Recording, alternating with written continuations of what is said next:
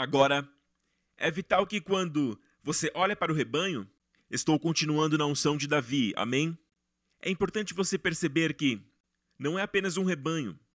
Sabe, às vezes você olha para algum pastor e você diz, nossa, ele é pastor de uma grande congregação, e você se baseia no tamanho. Sabe, como eu disse, nós queremos uma conferência maior. Seria benéfico para todos uma conferência maior. E eu não estou dizendo que não teremos mais essas conferências pequenas como temos agora. Mas não estamos pensando nisso neste exato momento, sabe? Na verdade, nós podemos ter. Nós já tivemos algumas conferências pequenas que já impactaram muitos líderes em edições anteriores. Por gentileza, onde você está, Joshua? Eu sei que você está por aqui. Pastor Joshua Macaulay, filho de Ray Macaulay, um grande homem de Deus. E eu o conheci na Europa, numa conferência da Hillsong muitos anos atrás. Mais ou menos em 2006, 2007, não é isso, Joshua? E qual foi a primeira pergunta que você me fez naquele dia?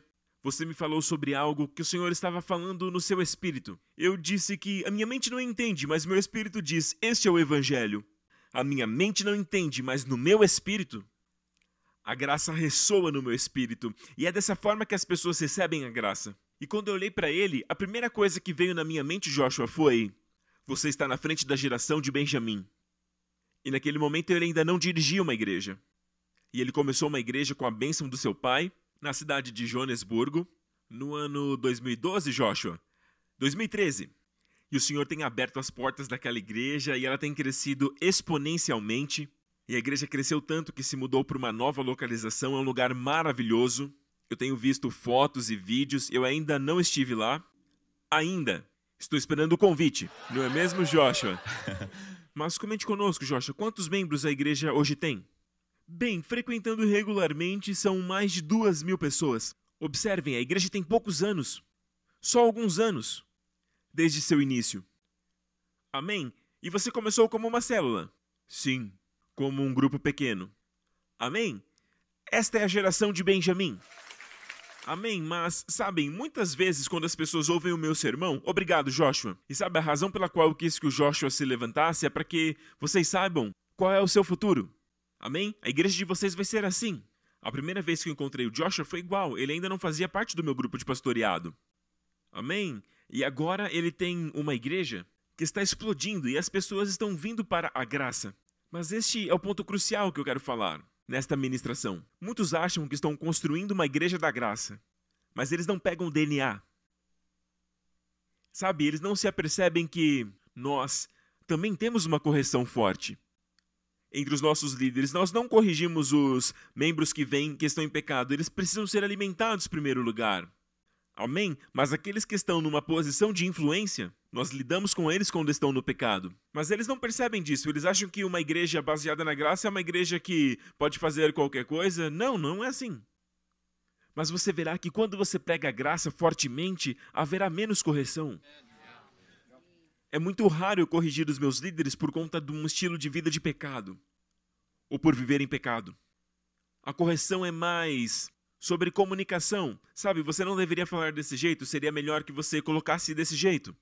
E a graça ela é maravilhosa, porque é isso que ela faz, ela ensina a pessoa de dentro para fora. Você ministra a graça e a graça ensina, ela é uma ótima professora. Lembra-se do que eu já ministrei sobre Sara representando a graça? Sara não precisa trazer de volta Agar, a lei. Não é necessário chamar Hagar para ajudar a criar Isaac. Amém? A graça é uma ótima professora. Então, existe correção? No corpo de Cristo? É claro que sim, Deus te ama, então ele te corrige. Hebreus 12, ele nos corrige. Porém, não é da forma que as pessoas costumam ensinar através de castigos, como que Deus provocando acidentes de carro, colocando em você doenças para te ensinar algo. Não, não é assim. Deus te corrige como? Pela palavra. Mas sabe, algo que o Espírito me ensinou é que as pessoas que precisam de correção geralmente não ouvem a palavra. Eles podem até crer, mas não pertencem à igreja. Eles podem até crer, mas não são pessoas que acompanham a pregação da palavra, não sintonizam em nossos canais e com certeza são pessoas que não abrem a Bíblia. Então, de qual forma Deus pode corrigi-los? Pelas circunstâncias. Circunstâncias. Como Jacó, não por doenças, nem por acidentes. Por exemplo, como diz em Hebreus 12: Nenhuma disciplina parece ser motivo de alegria. Isso não inclui a leitura bíblica. Não dá para dizer que a leitura bíblica não é motivo de alegria. Eu sei que a forma número um de Deus corrigir é pela palavra, mas me refiro à circunstância. As circunstâncias podem vir de forma que te deixam frustrado o tempo todo. Até você dizer: Ah, Senhor, eu quero voltar para a igreja. Preciso dar ouvidos à palavra. Ele corrige porque ele te ama. Amém? Um bom pai sempre corrigirá seu filho. Eu amo meu filho demais para deixá-lo solto. Amém? Eu estou falando tudo isso para que você pegue o DNA. Sabe, pastores, algo que vocês nunca devem fazer é se esconder atrás do púlpito. Sabe, ah, aquele cara, ele tá aqui hoje, vou falar. Ele veio esse domingo e ele tá fazendo aquilo, ele tá fazendo isso, eu já sei o que eu vou falar. E aí você chicoteia a igreja inteira para falar com uma pessoa. Não façam isso. O púlpito é lugar de alimentar, não de surrar. Alimento, mais alimento, mais alimento. Não é para bater. Existe correção no alimento? Sim, às vezes, quando você está ensinando, você percebe. Por exemplo, quando ensinamos sobre as pessoas que mudam o pensamento o tempo todo. Isso é correção é uma correção em relação à forma que você pensa em relação a Deus, sobre o que você pensa de Deus. Você pensa, ah, eu tenho que servir a Deus. Não, Deus que quer te servir. Daí então você poderá servi-lo efetivamente. Isso é uma mudança de mente, amém? Agora, aquele outro tipo de correção não é nada efetivo. Você. Você atinge 500 pessoas para falar apenas com uma, porque você não tem coragem de ir até aquela pessoa e falar diretamente com ela. Se for um líder, não se esconda atrás do púlpito, vá até aquela pessoa ou envie alguém. Amém? Quando nossa igreja era menor, eu mesmo fazia.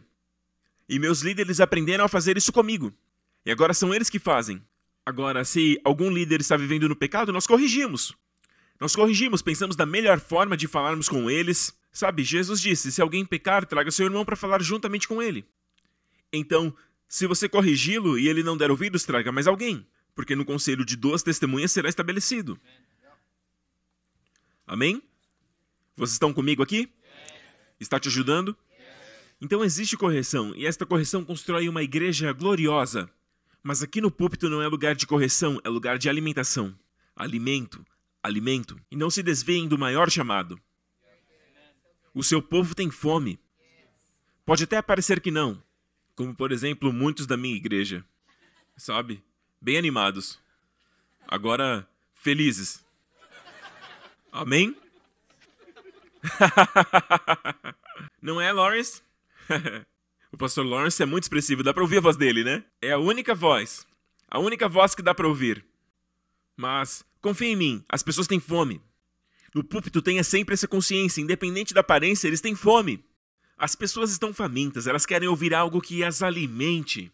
Amém? E nenhum assunto pode ser melhor do que o próprio Senhor. Ele é o pão da vida. Você pode compartilhar de diferentes formas, mas sempre tendo Jesus no centro, como aqueles dois discípulos em Emaús, na estrada de Emaús. Pense nisso. Jesus, no mesmo dia que ressuscitou dos mortos, ele dedicou tempo àqueles dois. Sabe? No mesmo dia, naquela manhã ele havia ressuscitado. E aí ele estava andando com os dois, para nos dar um exemplo do que fazer aos domingos. E eles estavam deprimidos. Eles estavam conversando. Amém? E aí ele veio e disse: Por que vocês estão conversando assim, dessa forma triste? Nossa, você não ouviu? Acaso você é um estrangeiro? Como esse Jesus de Nazaré que considerávamos um profeta poderoso em palavras e atos, e nós achávamos que era ele que redimiria Israel. Note que ele era um meio para um determinado fim. Israel era o centro. Achávamos que seria ele que redimiria Israel. Talvez o seu foco seja: eu quero que minha igreja prospere. Ou seja, Jesus é um meio para um fim. Ou talvez sinais e maravilhas e esses dons, e na verdade Jesus é um meio para um fim. Isso ocupa o seu coração. Não é o Senhor que está no centro. E o Senhor corrigiu isso. Eles foram corrigidos. Note que o Senhor não era o fator principal daquela conversa, ele era o meio para um fim. E aí a Bíblia diz que Jesus disse, dizendo assim: tolos, ignorantes e de coração duro. E a igreja de hoje sofre com um desses dois. Ou não sabem, ou eles sabem, mas não creem de todo o coração. E como Jesus os corrigiu? Começando lá em Moisés. Começou a explicar a eles as coisas concernentes a ele mesmo, nas Escrituras. E a Bíblia diz que ele fechou seus olhos para não o verem. E por um longo tempo, por alguns anos, eu perguntava por que o Senhor fechou os olhos deles? Se fosse eu, faria assim.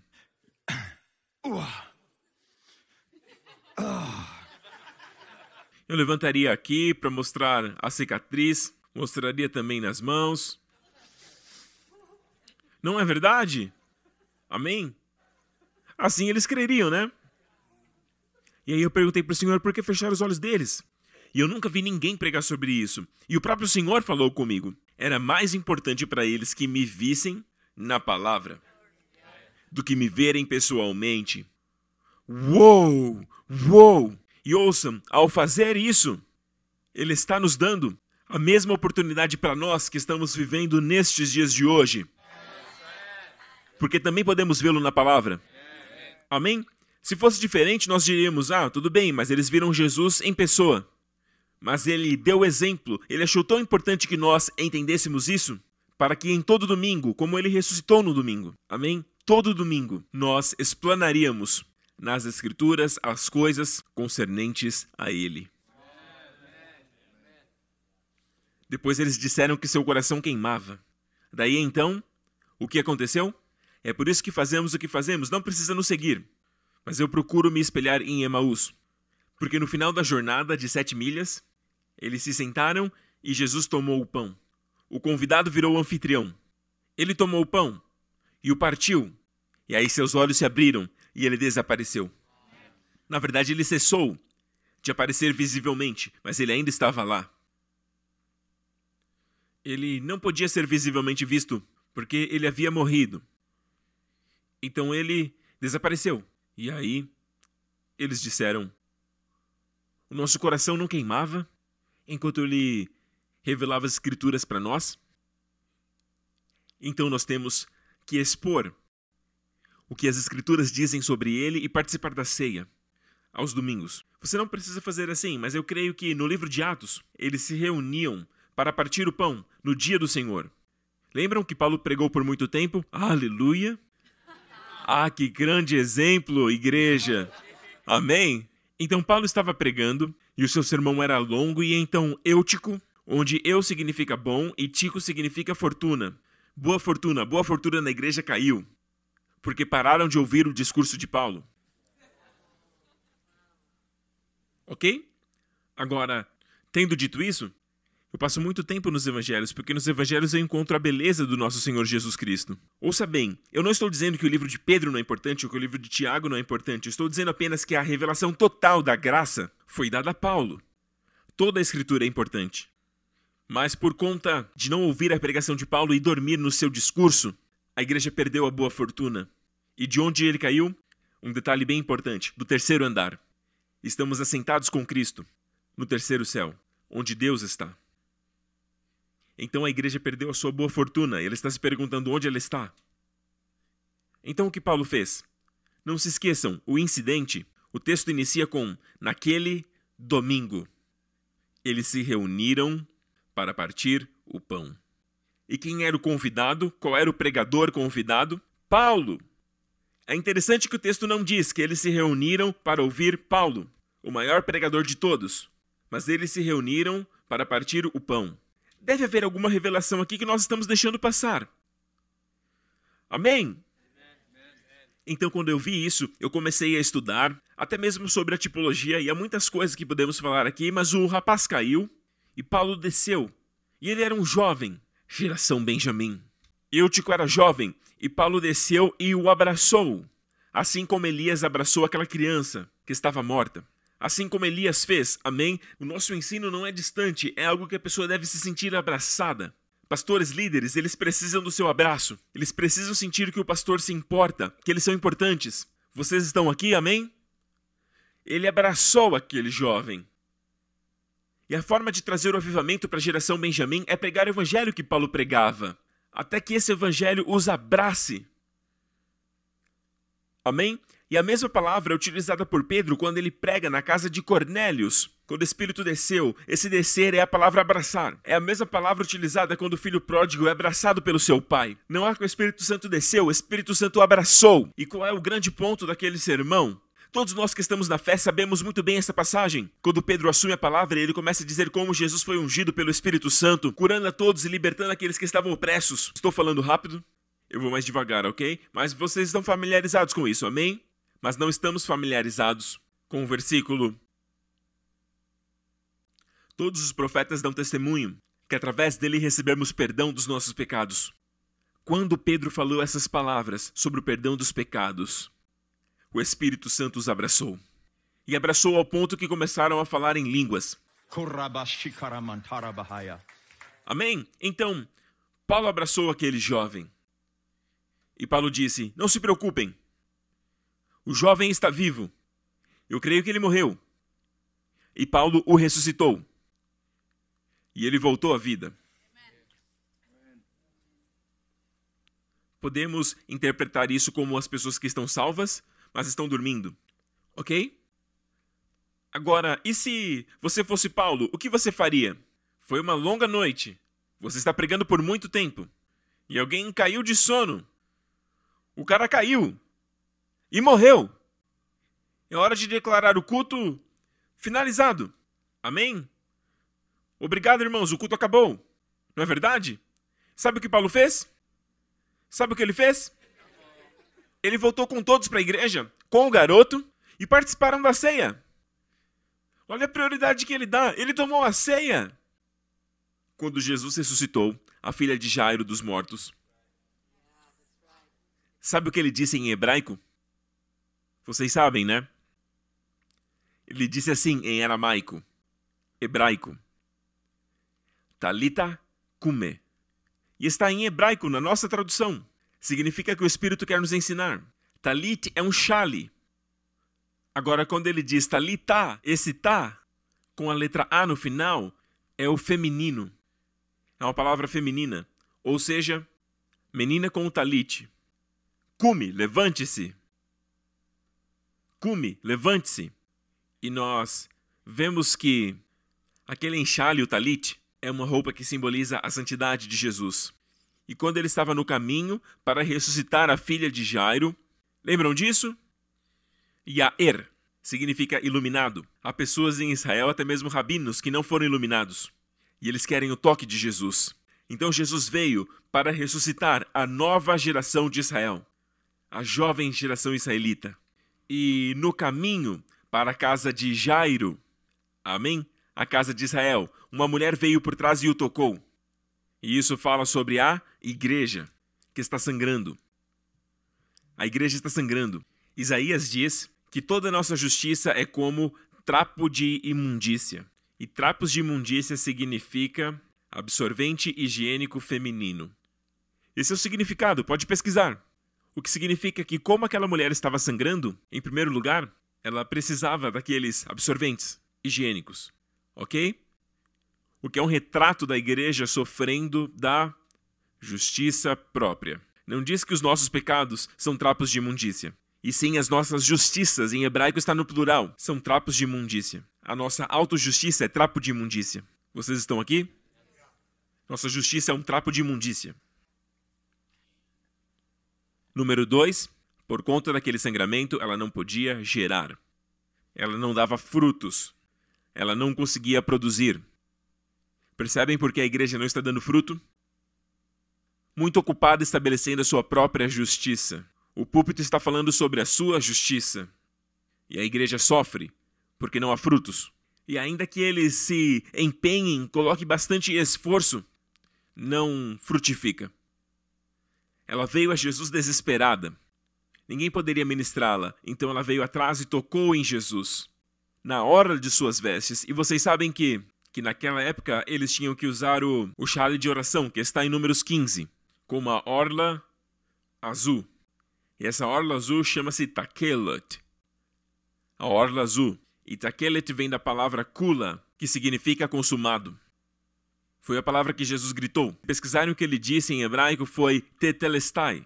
Agora ele falou em hebraico, então ele disse algo como kula, que está no Novo Testamento, da Bíblia em hebraico em Israel. Eu perguntei aos meus amigos o que está escrito neste trecho. Eles disseram: Jesus disse, Kula.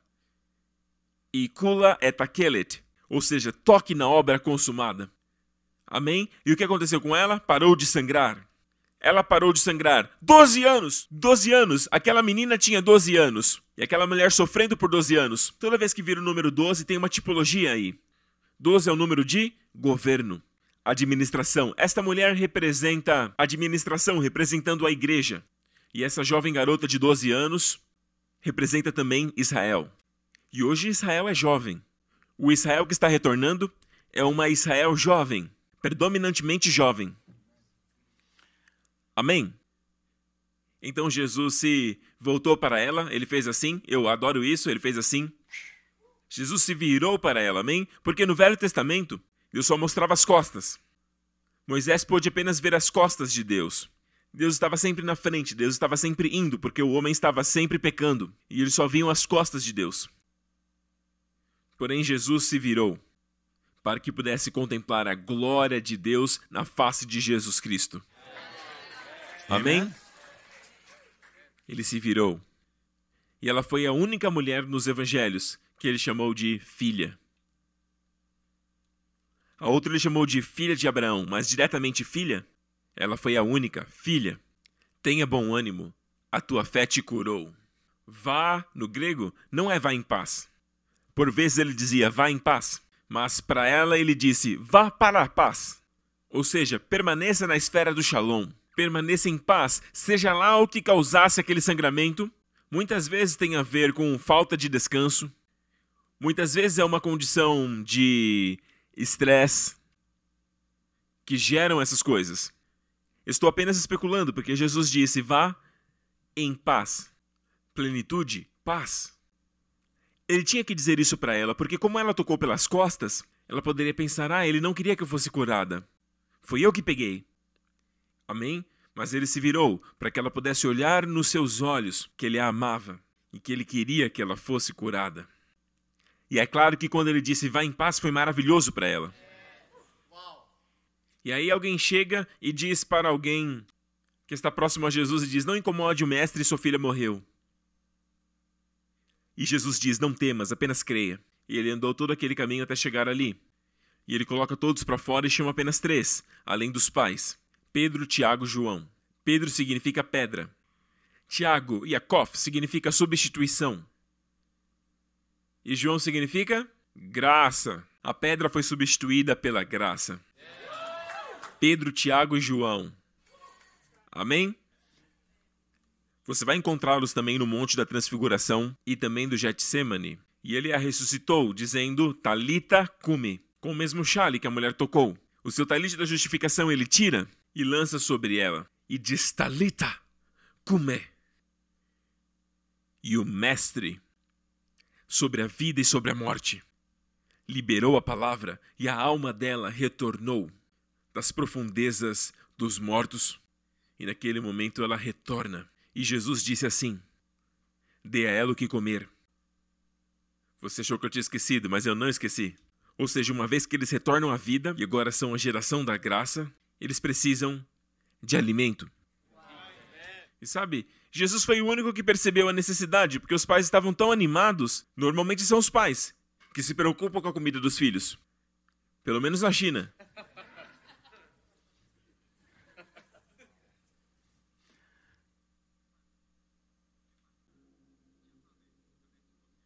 Aqui na Ásia, quando alguém te convida, ela te pergunta: Você já comeu? Amém? Mas eles são judeus. Foi Jesus que falou para dar o que comer, mas é algo espiritual. Uma vez que você se levanta, o que você precisa? Então seja um centro de alimentação, seja uma igreja que alimenta, seja um ministério que alimenta. Alimente, alimente, não se preocupe com a liderança. Não se preocupe com todas as coisas, com as milhares de coisas para fazer, mas lembrem-se que a primeira prioridade, a sua principal prioridade, líderes, é, na verdade, é sentar aos pés de Jesus e receber. Deixa ele te servir, deixa ele te dar o pão. Na verdade, a Bíblia diz: Jesus disse: Aquele que tem sede, vem a mim e beba. Beber não é servir. Muitas vezes você o busca na intenção de servir a outros. Buscamos a ele à procura de algo para outros. Você pode servir para as pessoas uma água que você nem tomou. Você pode servir e ainda assim estar morrendo de sede. Amém? Não, ele disse: venha até mim e beba. Beber é algo muito pessoal. Beba, beba é consumo pessoal, é sobre você mesmo, é para você beber. É algo que só você pode fazer. Venha até mim e beba, beba, beba, beba, para que do seu interior possam fluir rios e rios de águas vivas. E aí outros se servirão. Outras pessoas. Agora, sabe, às vezes, num evento como esse, numa conferência, eu sinto que preciso me retirar um momento para uma sala vazia porque eu preciso me encher. Sabe, eu não consigo entender pastores que, sabe, eu até entendo pastores que não estou dizendo que é errado, amém, mas eles pregam sempre o mesmo sermão. Amém? Mas para mim eu preciso ouvir o que o Senhor quer falar. Para mim aquela única coisa necessária é muito necessária. Às vezes um sermão é a combinação de vários sermões que já preguei, mas ainda assim é novo. Entendem? Então bebam. Bebam. Lynn? Lawrence? Amém? Sim, permaneça tomando, permaneça bebendo. Em chinês dizemos hoken, hoken, hoken. Ou também dizemos ha. ha. Permaneça bebendo até que do seu interior fluam rios e rios para os outros. E os outros vão beber não somente água, mas águas vivas. Eles sentirão refrescados e é assim que você os alimenta. Pastores e líderes, priorizem isso. Não deixe o diabo distraí-lo com todas as outras coisas. Ao invés do ministério da alimentação. Sabe Jesus, quando ressuscitou dos mortos, quando ele estava ali no mar da Galileia, que foi exatamente uma semana após aquele episódio no caminho de Emaús. Uma semana depois, não no mesmo domingo. E olha que interessante que vemos o Senhor no Evangelho aparecendo para os discípulos em domingo em domingo. Você não observa ele numa terça ou numa quinta. O que você acha que isso significa? No domingo esteja na expectativa. Não estamos glorificando um dia, mas existe algum motivo. Ele ressuscitou no terceiro dia, que é na verdade o primeiro dia. O sétimo dia é sábado, ele ressuscitou no primeiro dia da semana, domingo. Amém? Então, no oitavo dia, falando espiritualmente, é um dia totalmente novo. É chamado Dia do Senhor. Então o sábado, o Shabá, acaba no sábado. Amém? Então domingo é um novo dia. Então os judeus eles trabalham primeiro para depois descansar. Deus quer que descansemos primeiro, no primeiro dia. E aí vamos trabalhar. Amém? Então é importante que as pessoas entendam que todo domingo importa. Se você por acaso não for na igreja no domingo, amém? Você se torna um Tomé. Tomé faltou no domingo, lembram? E se tornou um crente incrédulo. Não é verdade? E o Senhor apareceu novamente no próximo domingo.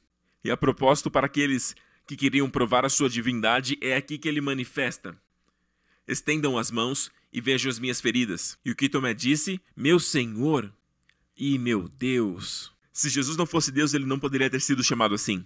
Ele teria que repreendê-lo, mas ele é Deus. Estão aqui comigo? No domingo seguinte, ok? Ele estava ali no mar da Galileia e eles estavam pescando, vocês se lembram, né? E aí ele diz para eles: Vocês pegaram alguma coisa? Nada, eles acharam que era um estranho. E alguém percebeu: Uau, é o Senhor. Quem foi? O texto diz: Aquele discípulo ao qual Jesus amava. E a propósito, essa é a quinta vez, na verdade, a quarta vez que essa frase aparece ela está sempre acompanhada de uma verdade. E nessa quarta vez diz: O discípulo ao qual Jesus amava disse: Veja que não fala o nome João.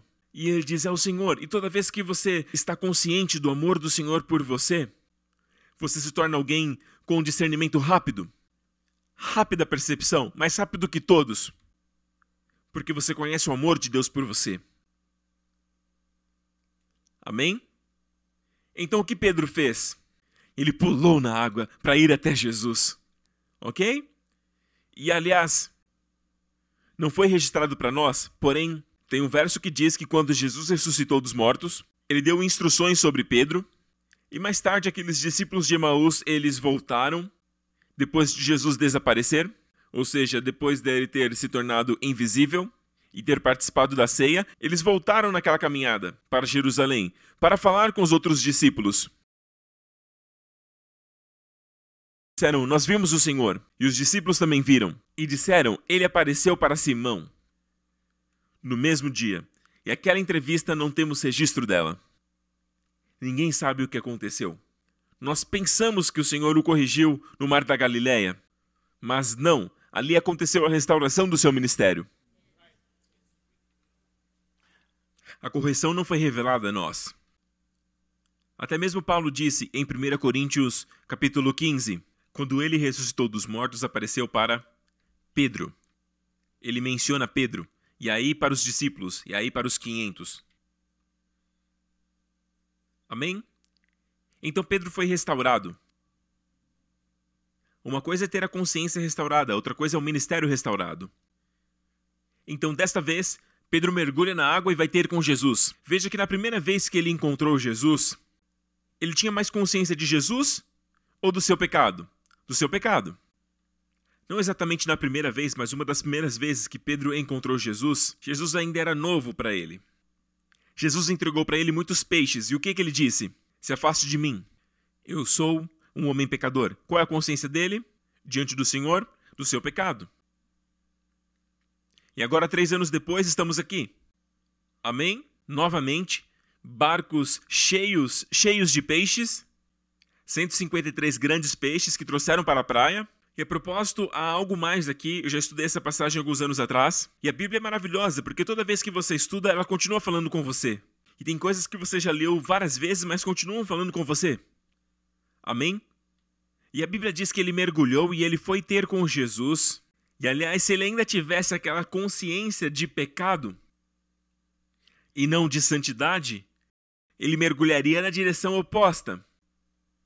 Mas ele pulou na direção de Jesus, porque a consciência dele agora era de santidade. E Jesus permanece santo, mas agora ele conhece o amor. Então parece que quando ele era imaturo,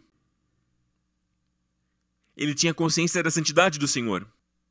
Porém, quando ele cresce no Senhor, depois de três anos e meio, agora ele está consciente do amor de Jesus. E isso quer nos dizer que a santidade é como se fosse um nível universitário. A graça, a graça é maravilhosa, Pastor Prince, ela é maravilhosa.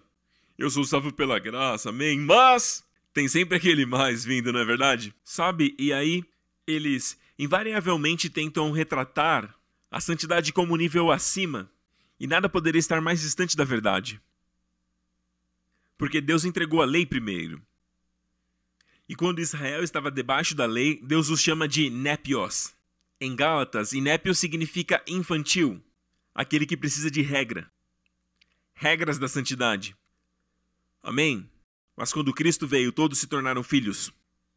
Então a graça é um nível de maturidade. Não quer dizer que não seremos santos, mas a graça vai nos ensinar. Apenas não compare a graça como se a graça estivesse nesse estágio e a santidade nesse outro. Pastor Prince, é legal que você prega graça para as pessoas, mas elas precisam de mais, algo além. Não, meu amigo, vá mais fundo na graça. A graça é a nova aliança, a graça é maturidade. Como eu disse, anos atrás eu estudei essa passagem e sabem o que me chamou a atenção? Foi Pedro puxando a rede. Ele puxou uma rede cheia de peixes sozinho. Já leram isso? Foi Pedro. Sabe, você já pegou uma rede cheia de peixes? Uma rede cheia, cheia de peixes. Uma coisa é pegar com a vara de pescar. Ah, pastor, eu peguei um peixe com a vara de pescar, um peixe grande e tal. Eu não estou falando de vara de pescar. Estou falando de uma rede de peixes, de um barco. Imagine ela bem cheia. E, especialmente na água, é muito mais pesado. E você tem que arrastar com força, e Pedro fez isso sozinho. Significa que houve um efeito. Quando ele percebeu e viu o Senhor, isso teve um efeito no seu corpo. Ele ficou forte. Ele pegou a rede sozinho.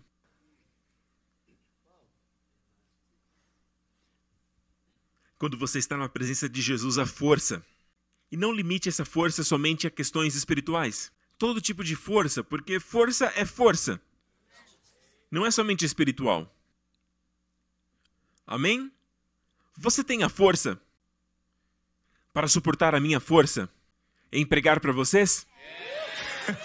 Vocês têm certeza? Amém? Vocês conseguem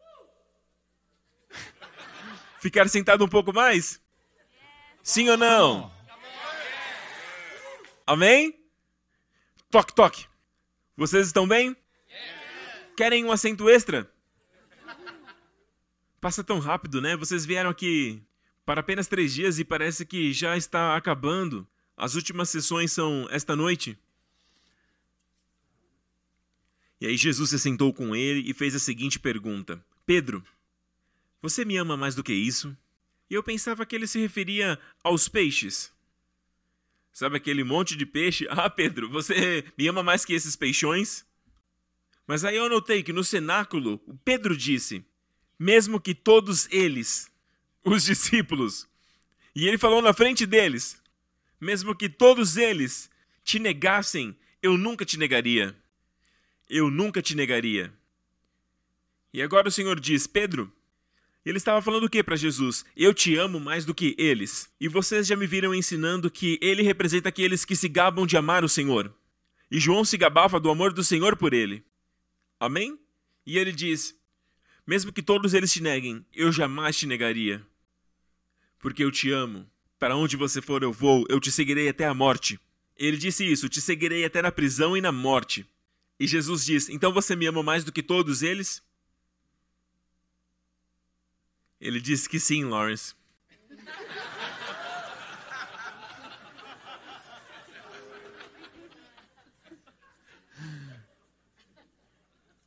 Você me ama mais do que todos eles? Senhor, tu sabes que eu filho. É isso que está no grego. Em português diz eu te amo, eu te amo. Mas na verdade no grego diz algo diferente. Eu te amo. Sabe que eu costumava dizer que ia pagar o seu amor com o meu próprio sacrifício, que eu desistiria de tudo por ti, mas Deus, eu percebi que eu te amo neste nível, é neste nível que eu gosto do Senhor. É o nível da minha afeição para com o Senhor. Eu gosto do Senhor. Este é o amor filio. E quando o Senhor fazia essas perguntas, na verdade ele estava dizendo: Percebe que não é o seu amor por mim, mas é o meu amor por você? Mesmo neste livro do amor filio, é o nível de você gostar de mim. Já percebeu que nós não realmente estimamos, não apreciamos, valorizamos e amamos o Senhor como ele deveria ser amado? Ninguém pode amar o seu filho mais do que o seu pai. Ninguém. Nenhum de nós. Nenhum de nós. Todos nós estamos aprendendo a amar o Senhor e a estimá-lo. E é por isso que na oferta de manjares, em Levítico 2, fala da oferta de farinha. Farinha fina, que fala das características de Jesus, o pão da vida. Sabe, quando tocamos na farinha fina, ela é tão fininha, você não consegue sentir nada, ela é muito fina. A flor da farinha é mais fina do que a farinha normal. É a pessoa de Jesus, não há nada desequilibrado, nenhuma de suas características, nenhum de seus atributos se sobrepõe suas características não se preponderam. Quando ele é gentil, ele não é subserviente. Quando nós somos gentis, é como se fôssemos subservientes. Até os discípulos tinham receio de perguntar sobre quem seria o maior. Eles estavam com eles todos os dias, e ele não era servil, apesar de sempre servir. E também não era orgulhoso, apesar da sua dignidade. Jesus é algo tão incrível como, por exemplo, quando ele ressuscitou Lázaro e a filha de Jairo. Dá para ver um equilíbrio tão grande na sua vida. Todos estavam celebrando e ele olhou para ela e disse: Dê algo para ela comer. Sempre na hora certa. A beleza moral do nosso Senhor Jesus Cristo.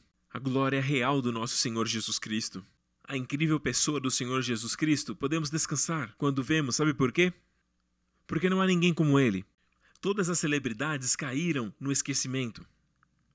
Todos nós. Tenha isso bem claro. Jamais coloque alguém num pedestal. Paulo se jogou como alguém que deixa um vaso de barro cair. Se jogue também. Não se preocupe com a sua reputação diante dos homens. Deixe que vejam Jesus. Amém. Descanse seu coração. Veja pequenos gestos assim. Eu amo quando Pedro diz: Senhor, em um dos evangelhos: Senhor, o Senhor jamais irá para a cruz. Sabe? Tem em um dos evangelhos que ele olha para todos os discípulos antes de responder a Pedro, e é como se ele dissesse: Eu não vou para a cruz? E quanto a essas pessoas? Tudo que ele faz é sempre belo.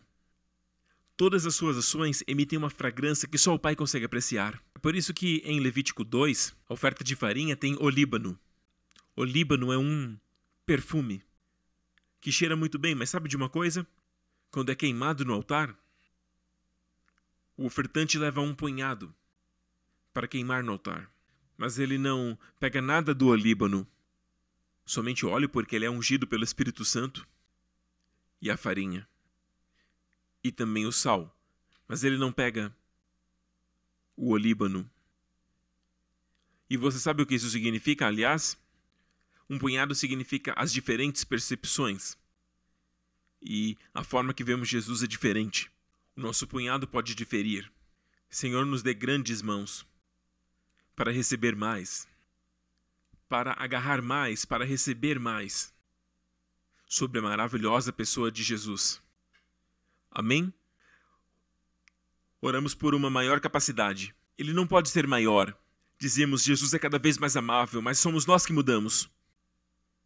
Amém? Então não tem Líbano. Sabe por quê? porque aquela fragrância vai para Deus. Toda a fragrância dos manjares vão para Deus, porque só Deus pode apreciar. Todo olhar, toda capacidade, toda ação, todo gesto que o Filho manifesta na terra, cada movimento, exala um cheiro para o Pai. E é por isso que a oferta de manjares é de fragrância agradável ao Senhor, porque lembra o Pai do seu Filho. Amém. O Senhor não é maravilhoso? Aleluia! Glorifica o nome dele, aleluia! Obrigado, Pai. E ele diz assim para Pedro: Só mais dez minutos e terminamos. Acho que o jantar já acabou, não? eu te peguei. Você ficou preocupado. Eu vi a sua cara, Lawrence. A energia do Lawrence vai diminuindo quando vai chegando a noite e quando ele está na frente da comida, especialmente de carne, especialmente quando é um bife, nossa, ele fala tanto. Quer ver ele falar muito? É quando ele está comendo, especialmente quando é bife. Estou mentindo? E aí a alegria dele volta. Então não se preocupe, a gente já vai acabar.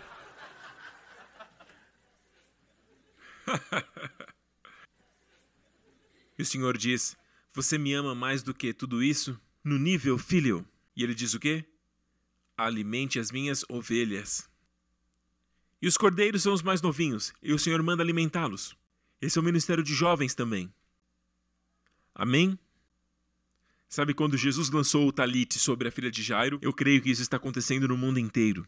Eu creio que ele está colocando a sua justiça sobre toda essa geração a geração da qual eles falam que não há esperança, que é uma geração difícil, que vai além, porque eles têm acesso, sabe, a coisas que nós nunca tivemos e eles estão expostos ao pecado desde muito cedo. Ou seja, eles dizem que essa geração é uma geração morta, mas Jesus está lançando o seu talit, o seu chale de justiça sobre toda essa geração, e eles vão voltar à vida. Amém?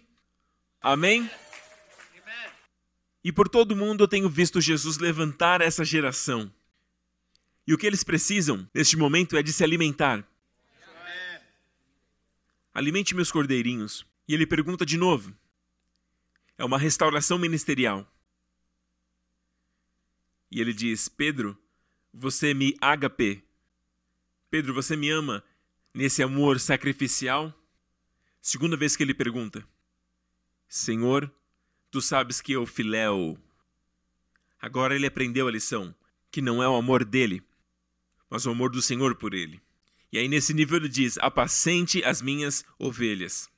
Agora ele não diz alimente, ele diz pastorei. Mas veja que alimentar o cordeiro é primeiro.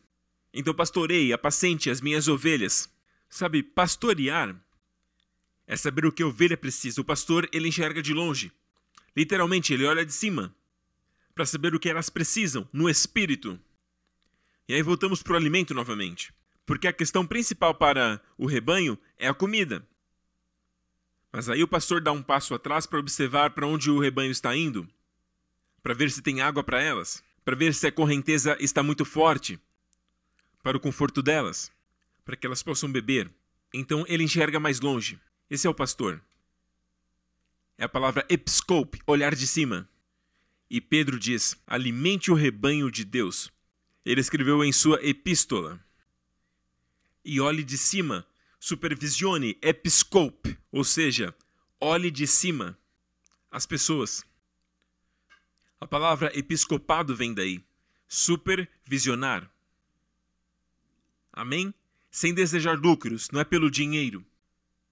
Não espere por dinheiro para que o rico ou o pobre sejam iguais. Eu vou te dizer algo e os meus líderes estão aqui. Vou te dizer. Sabe, eu costumava e ainda costumo não gastar muito tempo com as pessoas que são ricas em nossa igreja. Não tenho horário só para eles. E quer saber, eles não se importam. Eles já foram tão bem ensinados que eles não se importam. Amém? Quando estou apenas eu, sabe com quem passo o tempo? Com o pastor Mark, com o pastor Lawrence, com o pastor Daniel, com o pastor Gideon. E qual é o seu nome, irmão? Ele é o James Dean. e sabe, eu gosto de estar com eles. Sabe, eu costumava ter uma atitude ruim, eu não ia para nenhum lugar com eles, mas o Senhor me corrigiu, ele disse: "Eu já estive na casa de uma pessoa muito rica". Eu falei: "Sério, Senhor?" Ele disse: "Sim, Zaqueu". Precisamos enxergá-los como pessoas que também têm necessidades. Pode ser soberbo também não gastar tempo com eles, mas quando o pastor passa muito tempo somente com aquelas pessoas que têm mais posses, os mais poderosos, e as pessoas que são mais famosas, ou seja lá como for, eu creio que devemos ter muito cuidado com isso. Porque as pessoas nos observam. O seu rebanho não é bobo.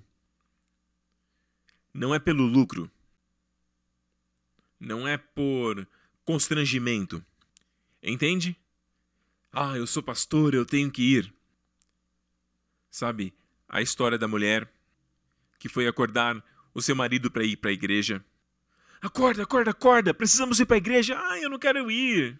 E por que você não quer ir? É uma igreja muito boa, a mulher disse. Não, eu acho que eles não gostam de mim. E quem te disse isso? Ah, eu sei. Eles não me ouvem. Me dá uma razão por que eu tenho que ir. Porque você é o pastor. Pode acontecer, né? Tem momentos que você de fato não quer ir, não é verdade? E você se sente constrangido. Ah, eu tenho que ir porque eu estou ganhando um salário, ou eu sou um pastor, então eu preciso. E é muito triste quando sua vida caminha para esse lugar, onde você tem que ir. Não faça por constrangimento, Pedro disse.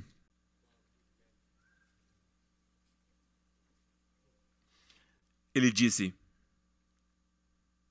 Alimente o rebanho com boa vontade, e então você será recompensado. Terá um galardão. E finalmente ele disse: Pedro, em sua última pergunta, Pedro, você me filiou? Ele desceu ao seu nível. E ele diz: Senhor, o Senhor conhece todas as coisas. O Senhor sabe de tudo. O Senhor sabe que eu somente Gosto do Senhor. E o Senhor sorriu para ele e disse: Alimente o meu rebanho. Alimente minhas ovelhas. Que honra! Que honra! A própria boca que o negou. É a mesma boca que se levantou dias depois. Amém? 50 dias depois. E pregou no dia de Pentecostes. Três mil pessoas foram salvas. E sabe o que ele pregou? Sabe o que ele pregou? Veja o que ele pregou no dia de Pentecostes. Ele falou para os judeus: Vocês negaram o Santo Justo. Vocês negaram o Santo Justo.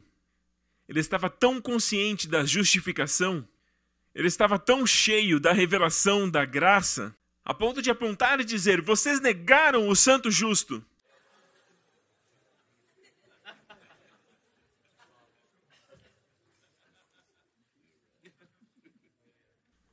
Nós temos que estar tão cheios da graça a ponto do nosso passado não nos afetar mais. Não é quem você era, mas é o que a graça te tornou. Posso ouvir um amém? Ok, deixa eu ministrar isso ao seu espírito agora. Mas sabem, nossa, eu não estou conseguindo terminar. Sabe, eu quero que vocês orem por mim, por favor, porque eu não sei como terminar. Eles estão todos rindo aqui na frente porque eles sabem que é verdade, porque essa é uma aflição real que eu tenho. Amém? Eu não sei terminar. Provavelmente vocês já perceberam isso. Mas é uma boa fraqueza, porque aonde há fraqueza há a sua força. Amém? Então deixa eu falar apenas isso antes de sairmos para o jantar. Voltando a Davi novamente. Quando Davi foi ungido, e vocês viram que ele foi ungido pelo chifre com óleo. Quando o primeiro rei foi ungido, ele foi ungido com um frasco de óleo que foi derramado sobre a cabeça. E o frasco no Apocalipse é um símbolo da ira de Deus. O anjo derramou um frasco da ira de Deus. Então Davi foi ungido com o chifre de cordeiro, a morte do carneiro macho. Jesus Cristo, amém? E aí vemos que as pessoas seguiam a Saul tremendo de medo. As pessoas que vieram a Davi, no entanto, eram pessoas em apuros, em dívidas, descontentes, mas se tornaram homens valorosos, se tornaram derrubadores de gigantes. Mas tem algo aqui que eu quero ministrar. E você precisa ver isso é que quando Davi estava lá com seu pai, ele trouxe pão para os seus irmãos. É uma representação de Jesus Cristo. O pai o enviou com pão, queijo, provisão para seus irmãos. O pai enviou o filho e a primeira vinda do Senhor Jesus Cristo. Ele veio como uma criança nascido em Belém e foi primeiro para a casa de Israel. Não se esqueça, ele não foi para os gentios apenas quando ele foi rejeitado Aí ele veio para o mundo todo. É claro que Deus organizou dessa forma, mas os judeus são primeiro. Ele cumpriu a sua promessa com os judeus. Vocês estão comigo? Então o pai o enviou, Davi, para o bem-estar de seus irmãos. Assim como José, o pai também o enviou para ajudar os seus irmãos. Os irmãos estavam no campo em algum lugar e ele foi enviado. E novamente, é uma imagem de Jesus. E aí, quando ele chegou lá, ele viu o gigante. Mas quando Jesus veio, Israel estava intimidada. O mundo estava sob o domínio tirano do maligno, Satanás. E Davi o matou com uma pedra. Na verdade, para lutar você usa uma espada. Mas ele só usou a espada quando o gigante já estava morto. Ele usou uma pedra porque ele estava blasfemando contra o Senhor. E o apedrejamento é a pena pela blasfêmia. Então Davi usou uma pedra. E a pedra foi direto na sua testa, e aquele gigante caiu. E a Bíblia diz que, diferente desses filmes bobos, românticos, que o monstro cai e o garoto vai beijar a garota, não, Davi, corte a cabeça dele. Porque esses monstros sempre se levantam. Eu não assisto filmes de terror, mas quando eu era mais novo eu costumava assistir e sabe? Sempre, invariavelmente, o monstro se levanta. Quando eles estão se beijando. Sempre faz aquele barulhinho não, corte a cabeça dele. Não, corte a cabeça. Davi estava à frente, ele sabia o que fazer. Então ele pegou a espada de Golias e cortou a cabeça dele, e levantou a cabeça dele, e todo Israel gritou e começaram a perseguir o inimigo. E eu acho muito interessante, eu gosto desse tipo de coisa, de pequenos detalhes. Sabe, eu estudo só para mim. Eu nunca imaginei estar pregando sobre isso, mas eu amo estudar aquelas pequenas nuances que existem na Bíblia. E diz que Davi manteve a armadura de Golias em sua tenda. Amém? Mas ele foi para Jerusalém. Então a armadura ficou lá, mas onde está a cabeça? Ele levou para Jerusalém. Mas a batalha era fora de Jerusalém, a quilômetros de distância de Jerusalém. Não muito longe, mas alguns quilômetros, nós já estivemos lá. E eu fiquei me perguntando por que ele trouxe a cabeça para Jerusalém. Ele deve ter tido uma revelação. Por quê? Mais tarde, o lugar onde ele enterrou a cabeça passou a se chamar Gal Golia. O lugar onde foi enterrado a cabeça de Golias. E vocês sabem, com o tempo, o nome dos lugares ele acaba sendo corrompido e passou a se chamar Gol Gotá. o lugar da decapitação. A decapitação do gigante, onde Jesus foi crucificado, derrubando o maior gigante por todos nós. Amém? Mas o que quero dizer para liberar vocês? Mas quando ele estava no campo de batalha, na frente de Golias, com aquele discurso tirano, se gabando com orgulho, ele sabia que ele era um lutador, que ninguém se aproximaria dele. A carne é tão grande, ela fala tão alto que ela pode ser muito intimidante. Mas a batalha é do Senhor. Ela não é baseada no braço da carne. Amém. Então sabe o que Davi fez? E aliás, é isso que eu quero falar. E seus irmãos vieram até ele. E Davi era um pastor, seus irmãos eram guerreiros. Veja o que eles falaram. É essa atitude que eu não quero que vocês tenham. Deus confiou a todos vocês um rebanho. Mas aí vocês olham para a New Creation Church, para outras igrejas, e aí vocês ficam descontentes com seu povo. Não façam isso. Pessoas são pessoas, todos preciosos para Deus. Se você não cuidar das pessoas que estão com você, por que Deus vai te dar mais? E o Senhor está sempre procurando por aqueles que amam o rebanho. Para entregar mais pessoas, ele fala com pessoas em sonhos. Coloca em pessoas o desejo para ir para sua igreja. Mas se ele vê que você não está alimentando, que você não dá comida, que você tem essa atitude, a atitude desses irmãos, veja o que eles fizeram. Eu sei que vocês não têm, amém? Eu estou apenas dizendo. Quando Eliabe, o irmão mais velho, ouviu Davi falando com os soldados, ficou muito irritado com ele e perguntou: Por que você veio até aqui? Com quem deixou aquelas poucas ovelhas? Poucas ovelhas. Sério? Em primeiro lugar, não deveriam ser poucas. Gessé estava muito, muito, muito bem de vida. Ele era o tataraneto de um homem muito rico, Boaz que se casou com Ruth.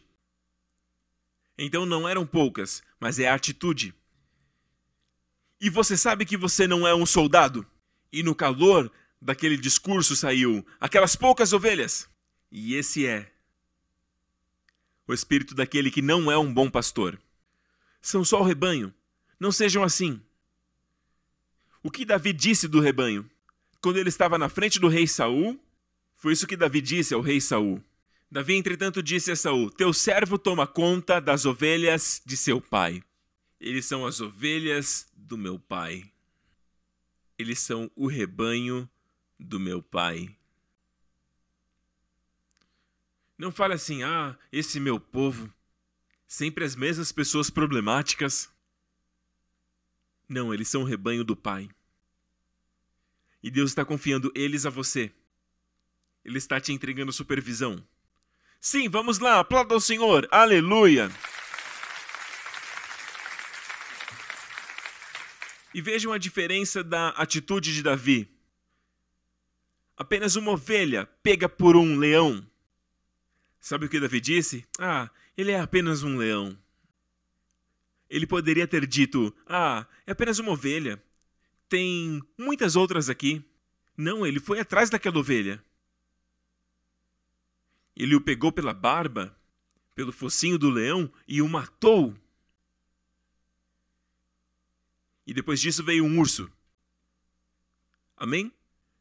Agora deixa eu te perguntar, sinceramente, do fundo do seu coração, não precisa levantar as mãos, mas qual é a sua atitude com o seu rebanho, com o seu trabalho, com o seu ministério? Ah, esse pequeno trabalho, esse pequeno rebanho ou você diz, eles são o rebanho do meu pai.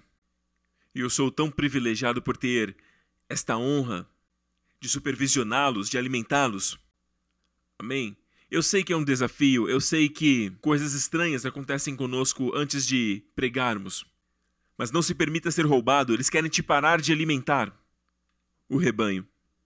Quantos já passaram por esse desafio com coisas estranhas acontecendo? Às vezes você briga com a esposa ou acontecem coisas que normalmente não acontecem. Já viram isso? Como eu contei de acordar e estar com o coração batendo muito rápido. E você diz: Meu Deus, estou tendo um ataque. Quantos já passaram por isso? Ou quando você vai pregar e no meio da noite você acorda. E aí você não consegue dormir e você precisa dormir para repor a sua energia. E aí você não consegue dormir, o que acontece? É um ataque. Amém? Eu sei. E isso é porque o diabo tem tanto medo de você alimentar as pessoas. Amém? De alimentar aqueles que vêm. Ele sabe que muitos virão. Mas se ele ferir o pastor, o que vai acontecer? A ovelha será pega. E aliás, isso foi dito sobre o Senhor Jesus. Quando vieram pegá-lo, está escrito: Ferireis o pastor e as ovelhas ficarão dispersas. Nossas ovelhas não ficarão dispersas porque ele foi ferido. Isso foi escrito sobre ele. Ele foi ferido, amém? Então, diga: O Senhor já levou as minhas feridas. O nosso campo de batalha é no descanso. E quando você percebe isso, é claro que você não vai ver. E você fica: Ah, o que, que está acontecendo?